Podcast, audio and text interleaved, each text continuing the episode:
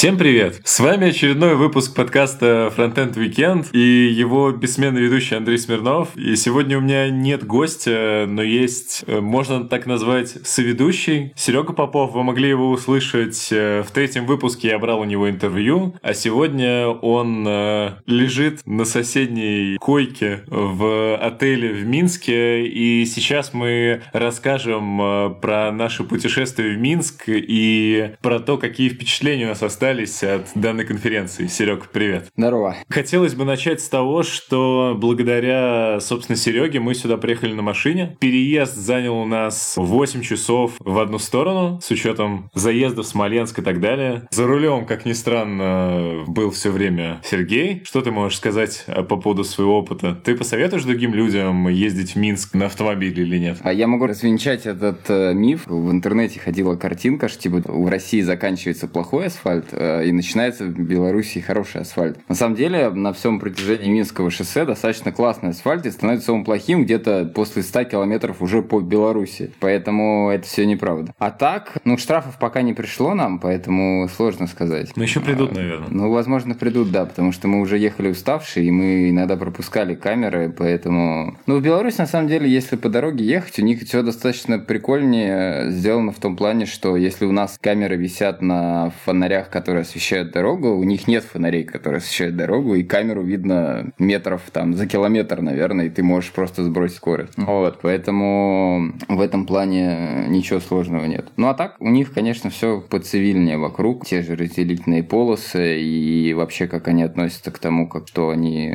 делают с полями, у них все поля паханы, все обработано. В субботу мы ехали, суббота была в 10 утра, а они там собирают урожай, вспахивают новые поля, то есть все работают, хотя это выходной день. Ну вот, у нас все поля пустые, заросшие и так далее. Ну, как бы. Ну, это классика, да, но я думаю, сейчас, чтобы нас люди не выключили и продолжили слушать, перейдем к основной части нашего путешествия, а потом уже вернемся к самому Минску. Собственно, конференция, которую мы посетили, в связи с ее особенностями формата данной конференции, на ней было два потока. Один был по CSS, второй был по JS и мы с Серегой смогли посетить в основном те доклады, которые были по CSS, и некоторые доклады были общие. Плюс еще в некоторые моменты я отлучался, чтобы записать интервью с некоторыми выступающими и наработать себе материал на будущее, поэтому, во-первых, могу анонсировать,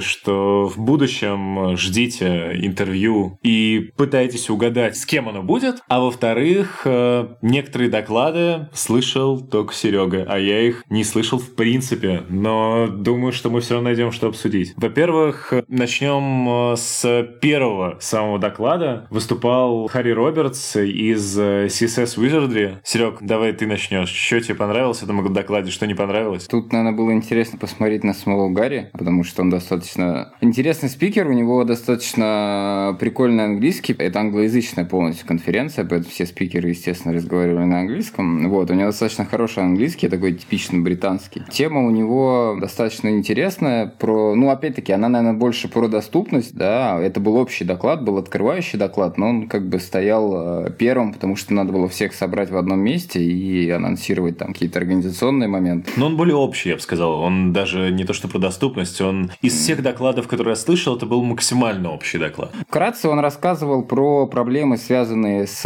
интернет-соединением, со скоростью с интернет-соединения, и что когда мы разрабатываем сайты, мы не учитываем то, что есть люди, которые сидят э, в Бангладеше, у которых скорость э, там, не знаю, 3 мегабита, 3 килобайта и прочее, и что у них э, легкая версия Gmail открывается там одну минуту. И он приводил примеры, как он там с кем-то переписывался, кто был на отдыхе там в Индонезии, а он говорил, что типа не, не пиши мне имейлы, я не могу их открыть. То есть э, он поднимал вот эту проблему, приводил много статистик, статистики про то, что типа сайты раздуты, они очень долго грузятся, что если сайт грузится больше трех секунд, то люди с него уходят. Он очень много проанонсировал инструментов, а, которые позволяют замерить, а, показать, в какой стране средняя скорость интернета. Ну, понятно, опять-таки, вам это, наверное, важно, если вы разрабатываете какой-то продукт на международном уровне, учитывая, что он занимается как раз-таки CSS Wizard, да, аудитория у него весь мир, поэтому он как бы на этом акцентирует. Ну, вообще, главный поинт был, по сути, в том, что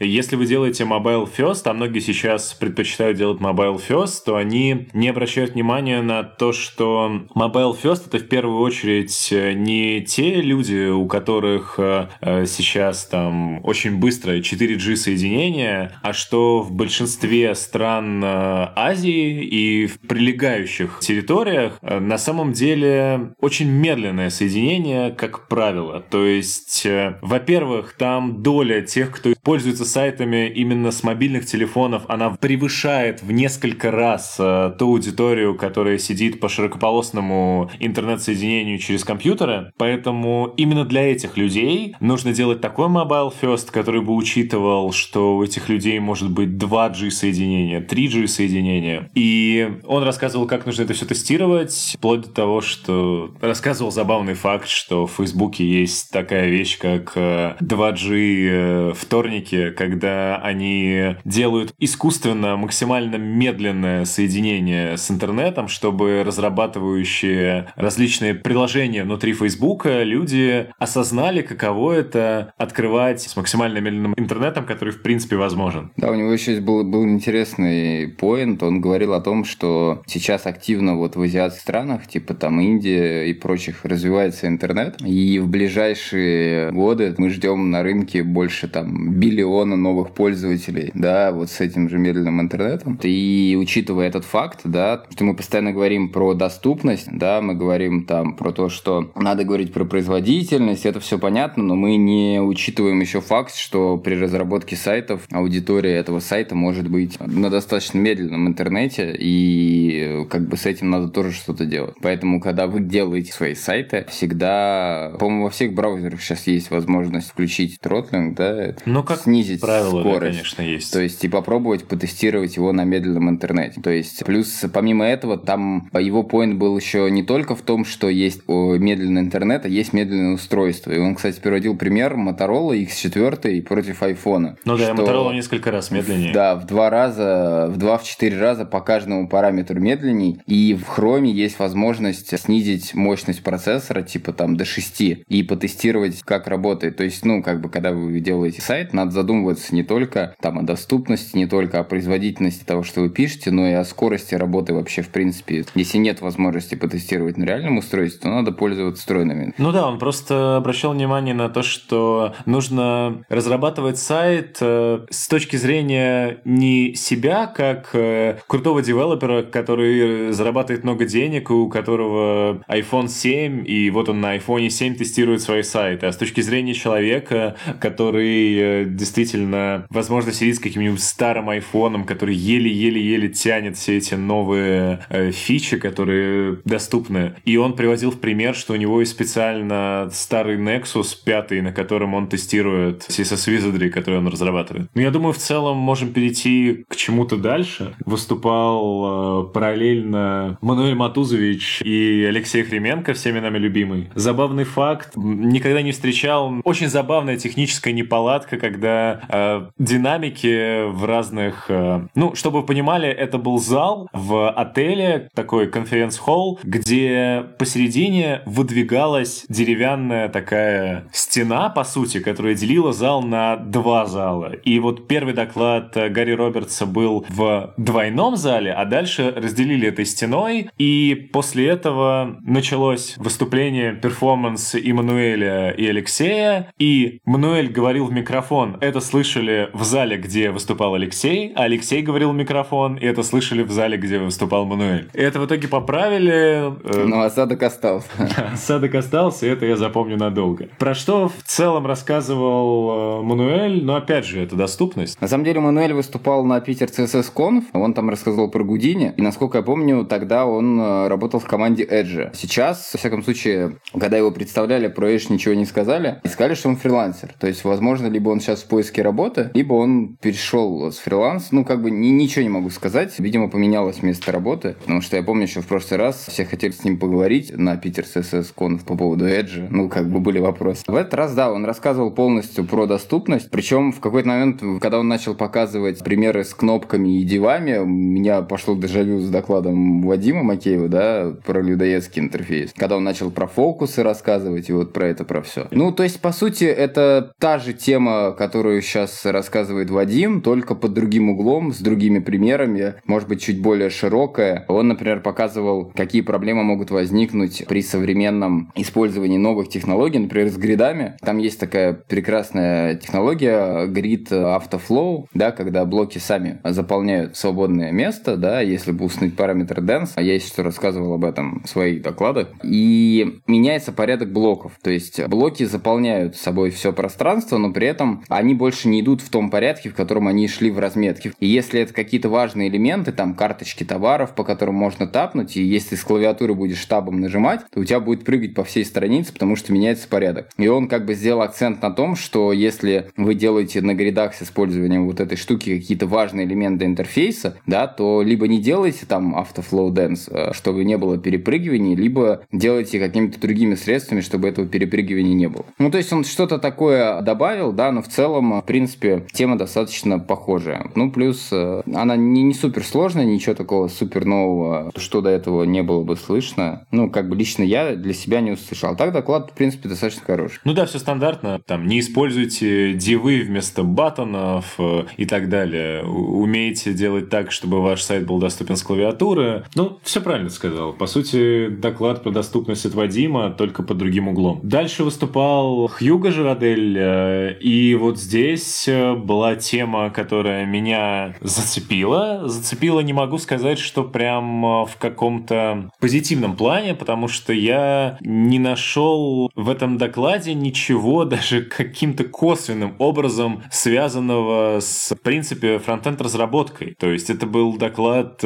именно про доступность с точки зрения... Скорее он даже был не про доступность, а про, наверное, здравый смысл ну, да, в реалиях да. современной На самом деле доклад очень интересный. Непонятно просто, что он делал именно на этой конференции. Сам доклад, на мой взгляд, представляет э, собой довольно глубокое лингвистическое исследование. По сути, есть э, то, почему этот доклад находится в программе фронтенд конференции, это вводная доклада, причины его. То есть причиной Хьюго называет э, вот банальную вещь, что, допустим, есть какая-то форма регистрации банальная, и там либо, ну, вот банально ты заводишь новый контакт себе в айфоне, и ты заполняешь э, стандартно там имя, фамилию, пол, то есть, казалось бы, вещи, о которых мы даже не задумываемся. Мы заполняем их на автомате, но при этом, если мы хотим сделать что-то подобное на сайте, то возникают проблемы, потому что то, как потом э, операционная система, браузер э, и вообще наши скрипты, которые мы пишем, могут использовать эти данные, могут исковеркать смысл, например, его фамилии, как он приводил пример э, с исландскими фамилиями, которые на самом деле не фамилии. Фамилия это, по сути, отчество в нашем русском понимании, то есть э, Гудмунсон это сын э, Гудмунда, Гудмундс Дотер это дочь Гудмунда. Он Гудмунсон, но если ты назовешь его э, мистер Гудмунсон, то теряется смысл как таковой, потому что это не совсем фамилия. Это то же самое, как э, обращаться ну, в русском языке, вот ты там говоришь, там, Саныч или что-нибудь такое. Если бы ты говорил мистер Саныч, было бы довольно странно.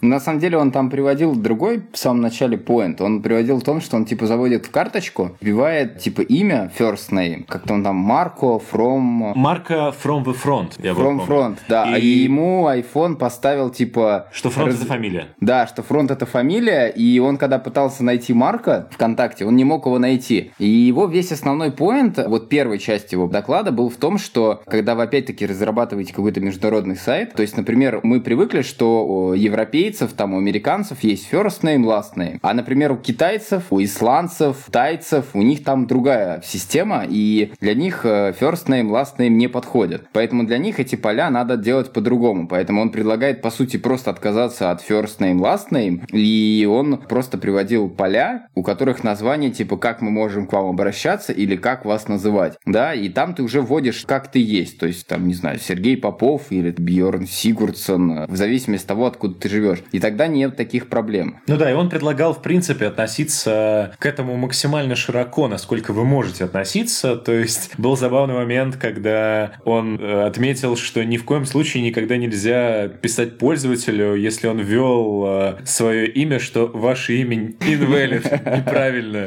Потому что, ну, действительно, это как минимум может э, обидеть человека, которого так нарекли нарекли, и он э, с этим именем уже долго живет. Ну, как максимум, это, в принципе, некорректно, потому что если это имя человека, то... Он не может быть невалидным. Не может быть невалидным. То есть это вообще как бы очень странно. Я говорю, это доклад больше про здравый смысл. Плюс он э, говорил о том, что нельзя ограничивать э, ширину полей, да, потому что имена могут быть очень длинными. Ну, вот здесь на самом деле, вот он говорит, что я не бэкэндер, но при этом не вижу разницы, вот будет у меня там 60 символов, будет у меня 20 символов. Поверьте, бэкэндеры видят. И когда мы говорим об одном человеке, которого нужно хранить в базе, если мы ему выставим, условно, там, varchar 60, или это будет там varchar 20, это все в итоге на, если это распространить на огромное количество там регистраций, пользователей, то это намного больше места займет, и поэтому это имеет смысл ограничивать. Ну, может быть, просто в определенных там. Ну да, но все равно, как мы выяснили, всем не угодишь. У человека может быть настолько длинное имя, что оно так или иначе да, не влезет. Да, сказал. Индия, у них там сначала идет место рождения в имени, потом профессия, имя данное при рождении, каста, к которой он относится. В общем, короче, это достаточно сложно. Но насколько я понял, он а, предлагал, например, если вы живете, грубо говоря, ну, в России, да, то не зацикливаться на том, что типа ставить ограничения на поле, например, 20, да, потому что у нас имя, фамилия 20 это очень редко. То есть, если вы разрабатываете сервис, им может пользоваться кто-то другой, да, и у него там, ну, ставить как бы ограничение хоть какое-то чуть побольше. Вот, ну, что-то того. Ну и очень спорная тема, которая это все продолжилась. Хьюго говорил э, про то, как нельзя ограничивать пол человека. Тут уже совсем мы приходим э, к спорной теме, потому что Хьюго утверждает, что, например, просто спрашивает, мужчина ты или женщина, некорректно на данный момент, и предлагает э, не ограничивать, а максимально расширить данный выбор, как делает сейчас, например, Facebook. Ну, не знаю, не могу согласиться с тем, что это бесконечно здорово, и то, к чему мы движемся, при указании пола Хьюго советует оставлять такие варианты ответа, как никакой пол, не определился с полом, это не важно, я не могу это разглашать, ну и стандартные вещи, такие как трансгендеры и так далее. Мужчина в процессе превращения в женщину отдельно.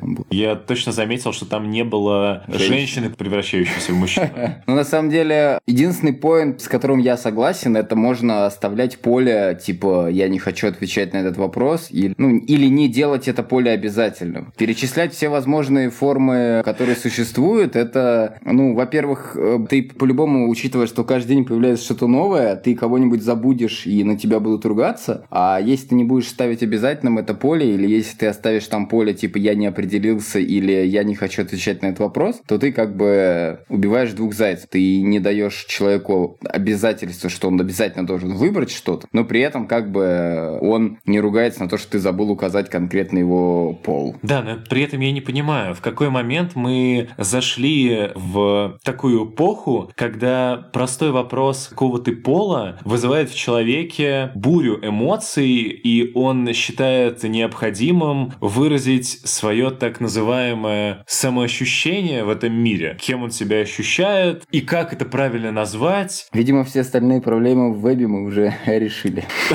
Если это можно, конечно, назвать проблемой в вебе, то, видимо... Ну да, на самом деле это больше не про веб, это какие-то такие щекотливые темы, потому что, по сути, такие вещи можно перенести там и на анкеты, и на, не знаю, заявки на кредиты и прочие всякие вещи, которые к вебу отношения не имеют. Но мне кажется, что это все-таки будет такое к веб-стандартам, ну что-то туда. Поэтому, в принципе, посыл понятен. Ну, во всяком случае, с именами он хотя бы чем-то подкреплен. Полами это больше желание, по-моему, угодить всем, что, в принципе, мало, наверное, возможно. Всем все равно не угодишь. Ну, Facebook пытается. Да, у Facebook там прям целое, там столько вариантов, больше, чем религии, блин. Давай перейдем дальше. В CSS-потоке следующий выступала Агана Плохо, который является веб-дизайнером и фронтенд-разработчиком в Adobe. Вот здесь э, передам слово Сереге, так как он очень сильно предвкушал данный доклад. Ну, опять-таки, это один из тех докладчиков, которые я называю сханченный из Питер CSS. Там, кстати, Ага выступала как раз-таки с этим же докладом. Но она, естественно, его сделала сделала лучше, как это часто бывает. Вот, но в принципе суть не изменилась. И еще вот надо отметить тот факт, что здесь хотя написано, что она веб-дизайнер и фронтенд девелопер, да, тем не менее она сказала, что она дизайнер. А, и это еще раз подтверждает тот факт, что в Европе практически разделения особого нету. То есть люди, которые занимаются версткой там, они по сути являются дизайнерами. То есть у них верстка входит в дизайнер. То есть фронтендер это уже человек, который пишет э, чисто JavaScript. Это, мне кажется,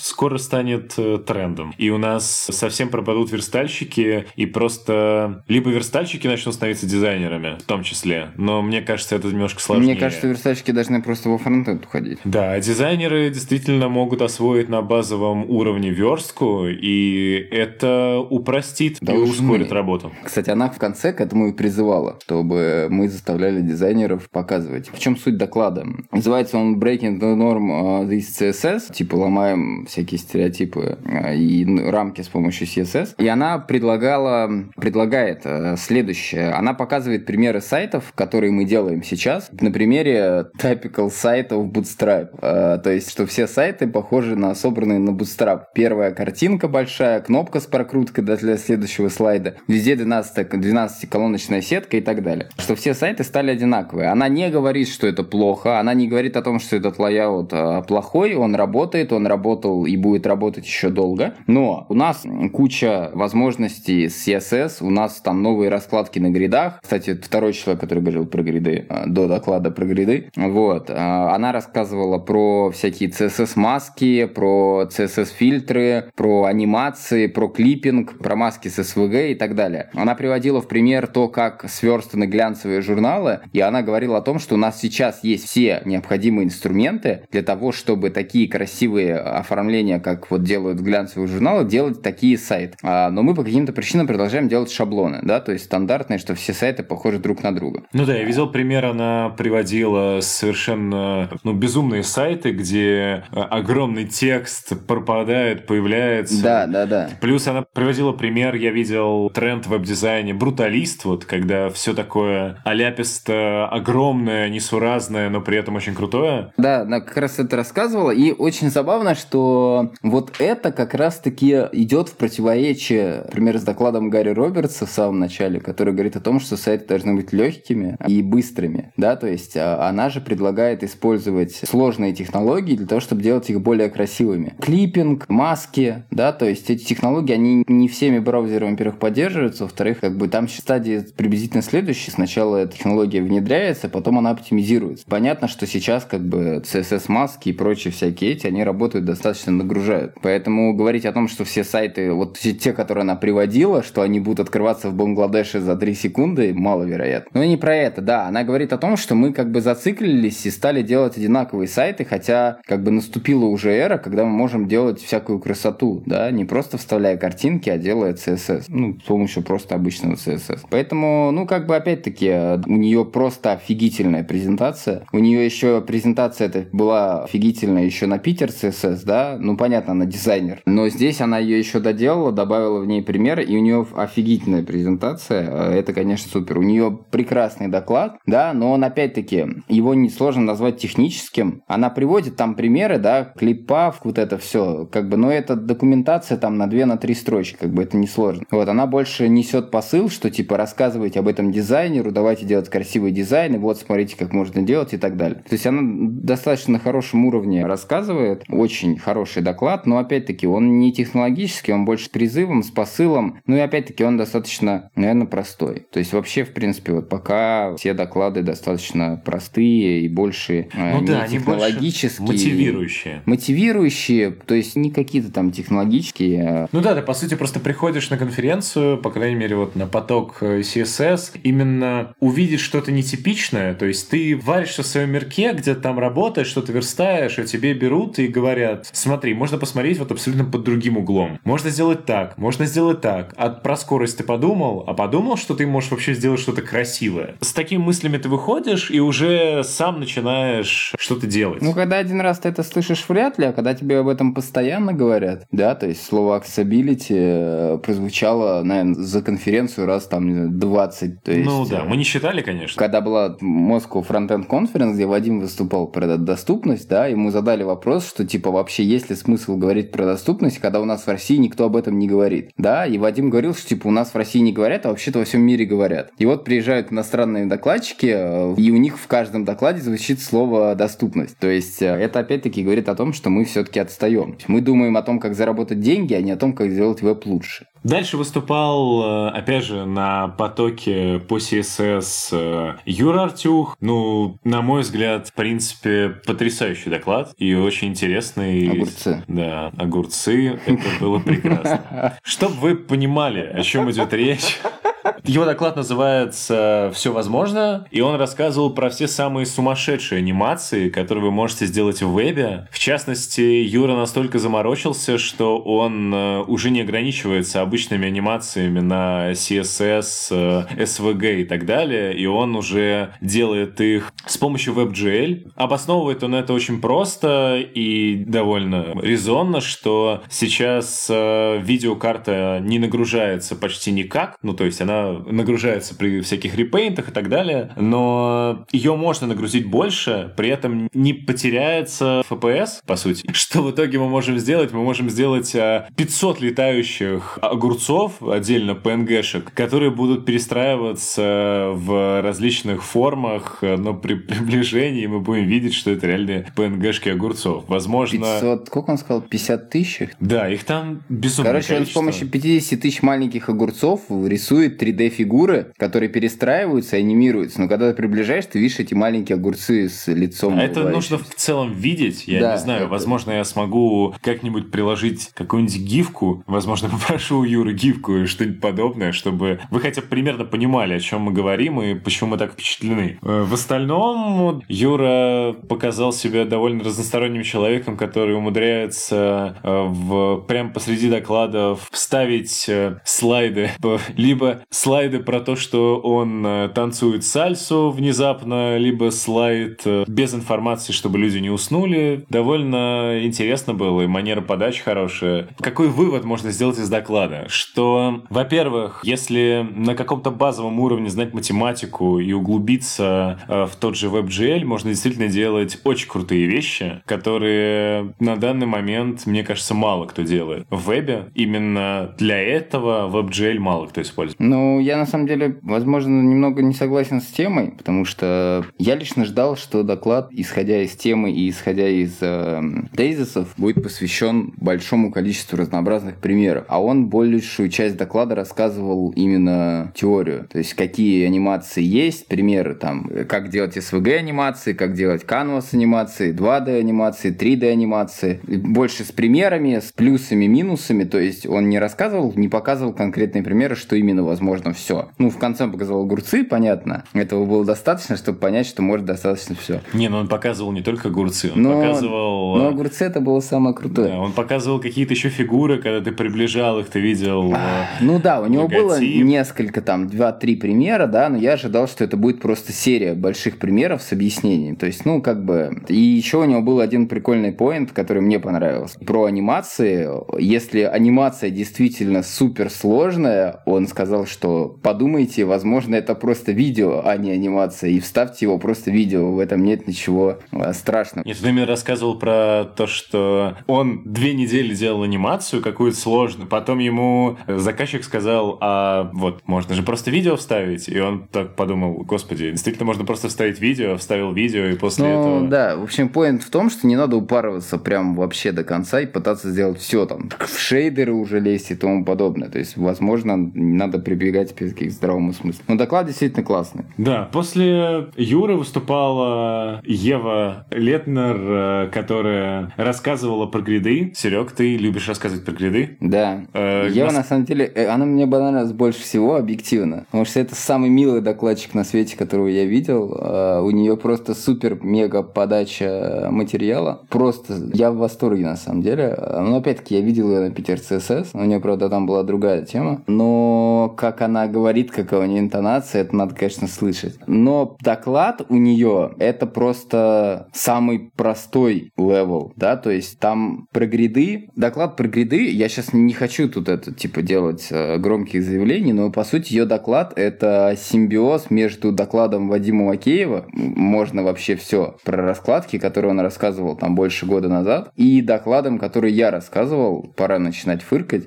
При этом теоретическую часть она, по сути, рассказывает так, как рассказывал ее Вадим, а вторую часть про примеры и про то, что их надо использовать сейчас, почему там вот скэном и юзом, это по сути то, как я, ну, то, что рассказывал я. Ну, ты прекрасно понимаешь, что, разумеется, Ева наверняка твой доклад в принципе не видела. Да, я просто к тому, что если вы хотите посмотреть этот доклад, чтобы узнать что-то новое, то если вы хотя бы что-то знаете про гриды, то вы там новое для себя ничего не узнаете. Ну, я достаточно глубоко прокопался в гриды, но лично я для себя естественно, нового ничего не узнал. И, скорее всего, если вы читали хотя бы документацию и смотрели примеры на базовом уровне, этого достаточно, чтобы понять, что это самый просто низкий порог вхождения, просто знакомство, типа introducing. Поэтому, ну, у нее очень клевая подача. Да, да? Но, но, несмотря на все это, вы увидите потрясающую игру э, с интонациями своего голоса. Человек действительно... Либо он это прям умеет делать, либо это просто просто ну, от природы. Человек очень в нужные моменты э, переключается с одной манеры подачи на другую, и это все происходит очень органично, и Ева именно очень хороший докладчик, в первую очередь, которую интересно слушать будет э, с любым, даже самым простейшим докладом. Да, вот я тебе говорю, я ничего нового не узнал, но я в захлеб слушал кого-то первый раз. И здесь, да, здесь надо отметить, что она, конечно, очень крутой докладчик, и если вот вы занимаетесь тем, что выступаете, а я советую вам просто посмотреть, как, как надо выступать, чтобы вызывать восхищение даже с самой простой темой. Дальше выступал э, Зак э, Ливерман, э, который прилетел чуть ли не из Небраски, насколько да. я слышал, да. Человек прилетел с тремя пересадками из Небраски в Минск, чтобы выступить своим докладом про шрифты. Ну, во-первых, сразу скажу, что я данный доклад услышать не смог, э, так как я в этот момент э, брал интервью. И напрашивается вопрос, Серег, насколько данный доклад э, отличается от того доклада про шрифты, который рассказывал я у тебя на Москву CSS? Ну, он отличается весьма, потому что ты рассказывал про то, как подключать шрифты, а он рассказывал про рендеринг принципов. А, ну, во-первых, надо сказать вообще, в принципе, про Зака. Если вы когда-нибудь видели фотографии таких американцев из глубинки с бородой, с топором в клетчатой рубашке, только не таких качков, а ну таких среднего телосложения, то вот это Зак. Он на самом деле очень э, крутой, очень позитивный чувак, он очень круто выглядит. Больше всех со всеми общался. Он, наверное, и Гарри Робертсон. Что касается доклада, доклад у него про шрифты, про вообще подходы к э, отрисовке шрифтов. Он поднимал проблему, связанную с двумя подходами к отрисовке шрифтов. Это первое, когда invisible идет фонд, да, то есть когда шрифт кастомный не виден, пока он не подгрузится. А второй тип это когда он сначала базовый, потом он дергается и превращается в кастомный. А между двумя этими подходами он показывал очень красивую инфографику. У него, кстати, была очень крутая презентация с анимациями, с очень крутыми, то есть вот прям супер. И он очень красивой инфографикой показывал, как э, браузеры шли эволюционной цепочкой, вот кто переходил как, э, как они меняли задержку, как опера бегала сначала за Firefox,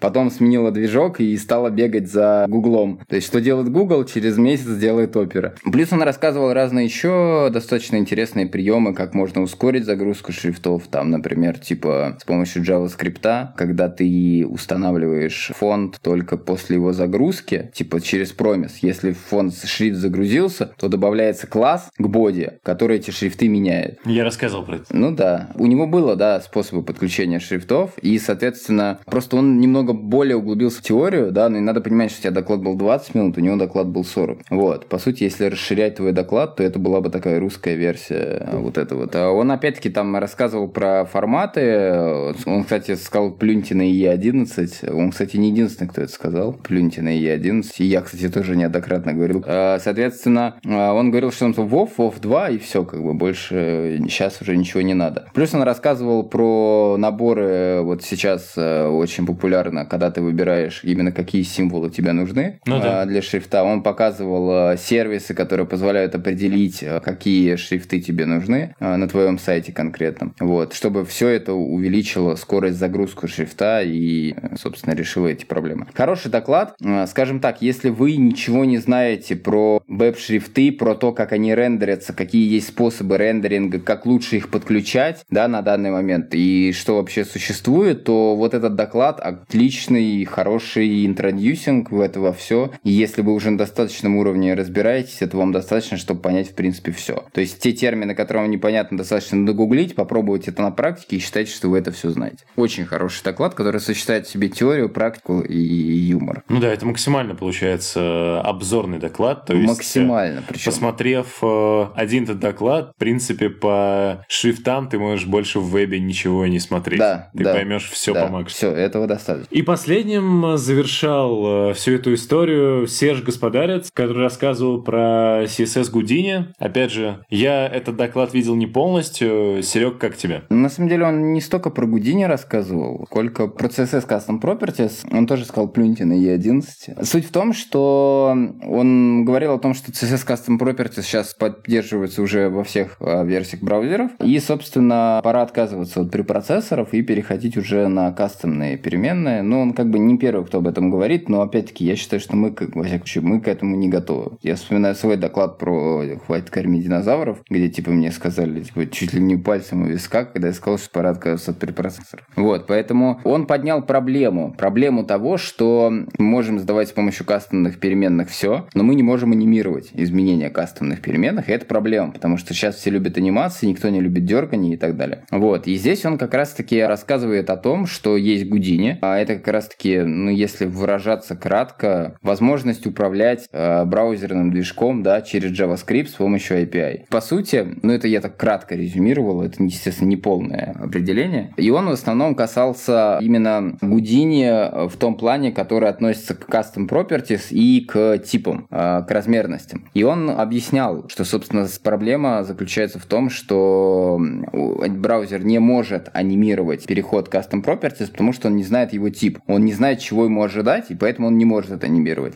С помощью одной строчки в JavaScript можно задать это кастомное свойство. Ну, их менять и так можно брать. Можно задать это кастомное свойство, можно установить ему тип, и анимация будет работать. То есть уже сейчас, то есть пока мы ждем, когда спецификация CSS доползет до того, чтобы анимировать это, мы уже сейчас можем использовать, добавляя какие-то части JavaScript. И уже все может работать. На самом деле, мне не удалось поймать его. Понятно, у них не было вопросов докладчиков. А я бы задал вопрос. У нас же сейчас есть проблема с тем, что гриды нельзя анимировать. То есть вот эти все переходы между гридами, их нельзя анимировать. Я не смог задать ему вопрос, можно ли с помощью вот Гудини анимировать гриды. Но я уверен, что можно. И дальше он немножечко начал скакать по Гудини, по целиком, да, то есть по Paint API, по Grid API, но было видно, что у него доклад, во-первых, явно рассчитан больше, чем на 40 минут, и он уже как бы под конец выступал, и он пытался быстрее заканчивать, и он про те API Гудини, которые еще вообще типа не поддерживаются, он типа сказал, вот они есть, отлично, идем дальше. То есть он начал уже ускоряться, и он все практически посвятил кастомным переменным и типам данных. Очень интересный доклад. Наконец-таки, я видел много докладов, где рассказывается про все Гудини в целом. Тот же самый Матузович рассказывал на Питер CSS, но он рассказывал про все. Но про все Гудини за 40 минут рассказать нельзя. Здесь Сережа очень сильно углубился вот в одну конкретную тему и показал, как мы можем это использовать уже сейчас, и что в этом ничего страшного нет. То есть остальные, может быть, и не надо было рассказывать, потому что они просто, ну, были бы здесь не нужны. Вот. Поэтому, в принципе, очень хороший доклад, опять-таки, на высоком уровне. Опять-таки, достаточно, чтобы понять все, что необходимо. После этого конференция благополучно завершилась. Люди отправились на автопати. Что мы хотим, наверное, от себя добавить? Как в целом тебе Минск? Ну, Минск-то мы так и не увидели. Ну да. На самом деле, по сути, Минск мы посмотрели очень скудно, потому что мы почти все время бегали и пытались э, успеть тут, успеть там, потусить с докладчиками, потусить с организаторами и так далее. Сама конференция, на мой скромный взгляд, удалась. Это, безусловно, было очень здорово, и я очень рад, что так получилось, э, что я сюда попал, и вот это стечение обстоятельств привело к тому, что мы здесь, мы, в частности, записываем вот это, находясь э, в отеле. Я упустил билет. Да, да, ЦС. Еще, кстати, не факт. Да, э, забавно, мы уже немножко этого коснулись. Э, организаторы предпочли не чтобы зрители докладов задавали вопросы докладчикам. Мы не знаем причину. Возможно, из-за того, что людям бы пришлось задавать свои вопросы на английском, их могли бы не понять докладчики, возникли бы какие-то заминки, докладчики могли бы ответить так, что их бы не понял э, тот, кто вопрос задавал, потому что они бы ответили слишком условно, если бы я задал Гарри вопрос, и Гарри бы мне на него ответил в своем стиле, не факт, что я бы понял, что он мне сказал. Потому что Гарри, например, э, говорит э, очень специфически, то есть я вот для себя не могу назвать свой уровень английского как супер-мега высоким, так и низким, но я поймал себя на мысли, что именно акцент э, британский Гарри понять очень сложно на слух, и тебе вот прям хочется, не знаю, увидеть субтитры и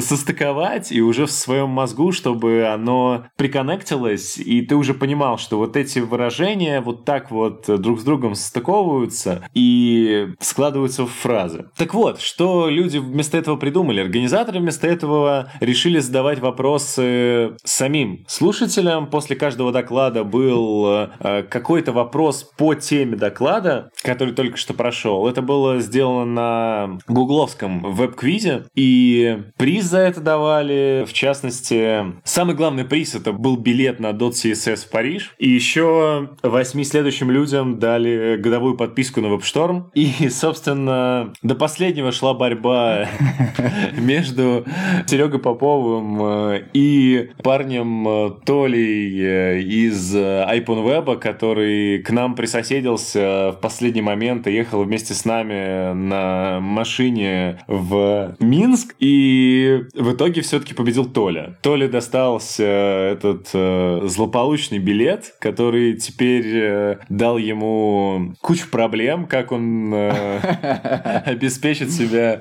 билетами на самолеты, проживанием и так далее в Париж, а еще же виза нужна. О, а Франция сейчас за два дня выдает. Ну, вообще повезло. Да. Ну, может, Толя еще передумает. Просто это... Нам хватило головоломки да, деревянный. Да, мы пришли очень рано утром, потому что мы ожидали, что Вадим э, пообещал мне, что он научит меня э, монтировать э, подкасты как бог, но, к сожалению, мы договорились, что мы придем рано-рано утром сегодня до конференции и обсудим с ним данный животрепещущий вопрос, но Вадим умудрился поселиться в отеле, дорога от которого была перекрыта с утра, и он понял это слишком поздно и доезжал до нас очень долго, и поэтому мы за период с 9 до 10 утра умудрились выиграть все призы от э, партнеров. Да, местный HR какой-то. Но мы не будем рекламировать. Портал, да. Большой HR. Да, мы не будем рекламировать все эти порталы, они нам за это не платят. Да. Могли бы, могли бы платить, но не платят.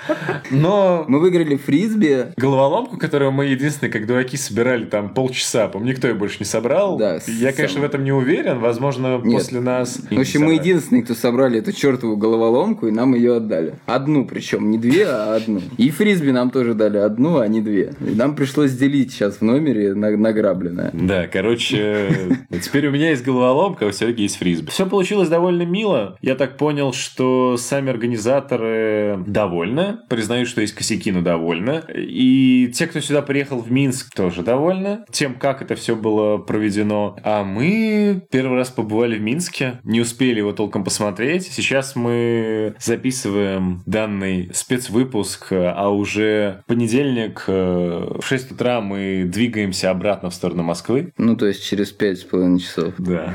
Не знаю, понравится ли вам такой формат выпуска. Это не интервью, это просто наши вести с полей, так сказать. На самом деле, я просто от себя добавлю. Надо, наверное, сказать, что это, наверное, вторая самая крутая конференция, на которой я был, потому что, ну, объективно, а, если бы не было косяков, да, с организацией, типа там с микрофоном, со звуком, да, то очень сильный состав спикеров, очень хорошие темы, да, ну, понятно, некоторые темы простые, но, опять-таки, они очень хорошо поданы, очень хорошо сделаны. То есть это не такое, как у нас бывают конференции, что, типа, у них очень простая тема и очень плохая презентация, плохая подача, и в целом все плохо. У нас, в принципе, по-другому делают. У да. нас делают простые темы, но как-то все немножко по-другому смотрится. То есть да. здесь это было сделано вот чисто по-европейски. Я, ну, я, я, я это была хорошая европейская конференция. Здесь никакого намека на, не знаю, на то, что это была не европейская конференция. То есть не могу сказать, что я эксперт по европейским конференциям. Это нам нужно... Я тоже не эксперт. Да, какого-нибудь э, Сергея Рубанова было позвать и узнать его мнение на этот счет. Но, но я... его не было. Да, но я был на Frontend Union в Вильнюсе в прошлом году. И там тоже были довольно простые доклады, которые понятны любому человеку, кто туда приедет. Э, неважно, с каким уровнем подготовки он туда приехал. И здесь было тоже все сделано вот в такой же манере, довольно по-европейски. Это было круто. Это, это большой плюс. Ну, давай не забывать, что конференции делаются не только ради докладов, а ради нетворкинга, комьюнити, общения и тому подобное. Мы пообщались с огромным количеством крутых людей, поэтому как бы и с иностранными ребятами, поэтому это, в принципе, одна из целей. И, в принципе, цели не было цели поехать на эту конференцию, чтобы узнать что-то много нового. Была цель пообщаться, посмотреть в целом. Вот, поэтому, как бы, учитывая, что это первый CSS Min.js, и ребята сказали явно, что это будет регулярно каждый год, естественно, с каждым годом качество повышаться будет. Естественно, они учтут все нюансы, которые произошли. Самое главное, что они этих понимают. Так, в принципе, конференция, конечно, отличная. Что хочется добавить э, для слушателей, это, опять же, чтобы они не забывали подписываться на подкаст э, как в SoundCloud, так и в iTunes, оставляли отзывы и положительные оценки, подписывались э, в социальных сетях и следили там за новостями. Будет ли это для вас в радость или нет, но впереди вас еще ждут материалы, которые я записывал на CSS Minsk.js. Услышимся, увидимся на следующей неделе, а может и раньше. Пока-пока. Пока. -пока. Пока.